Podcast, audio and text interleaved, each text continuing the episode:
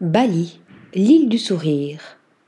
Dernier bastion indonésien de l'hindouisme, Bali tend les bras aux visiteurs qu'elle accueille avec sérénité dans son petit paradis entre paysages de cartes postales et maintien de ses traditions. Ce voyage vous laissera une impression de douceur, de raffinement et d'art de vivre grâce à la gentillesse de ses habitants prompts au partage. Malgré le succès touristique de la côte sud, surchargée de resorts et attirant les noctambules de Kuta à Sémillac, on trouvera du plaisir à marcher sur la plage à perte de vue et à y déguster un ananas fraîchement coupé. Il sera facile de s'extraire de la circulation frénétique des scooters pour rejoindre des temples.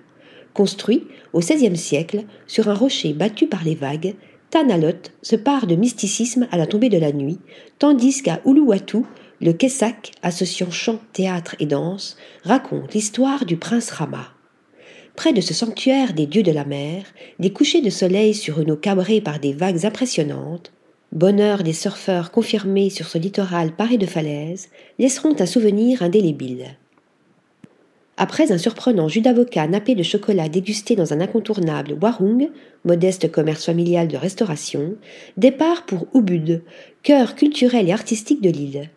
En suivant les courbes des rizières, vous prendrez le temps de déguster les savoureux bébek betoutou, spécialité de canard farci cuit à l'étouffée dans une feuille de bananier, et de vous arrêter à Tampak Siring pour vous purifier aux sources sacrées de Tirta Empul avant d'atteindre le lac Batour.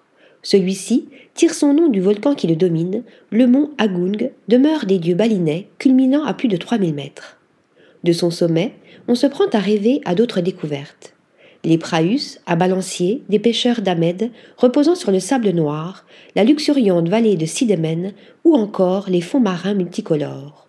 Ces derniers constitueront un bon prétexte pour terminer son séjour sur des îles plus sauvages situées à quelques encablures.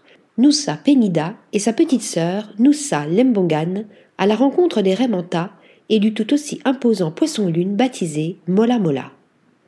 Article rédigé par Sophie Ressa.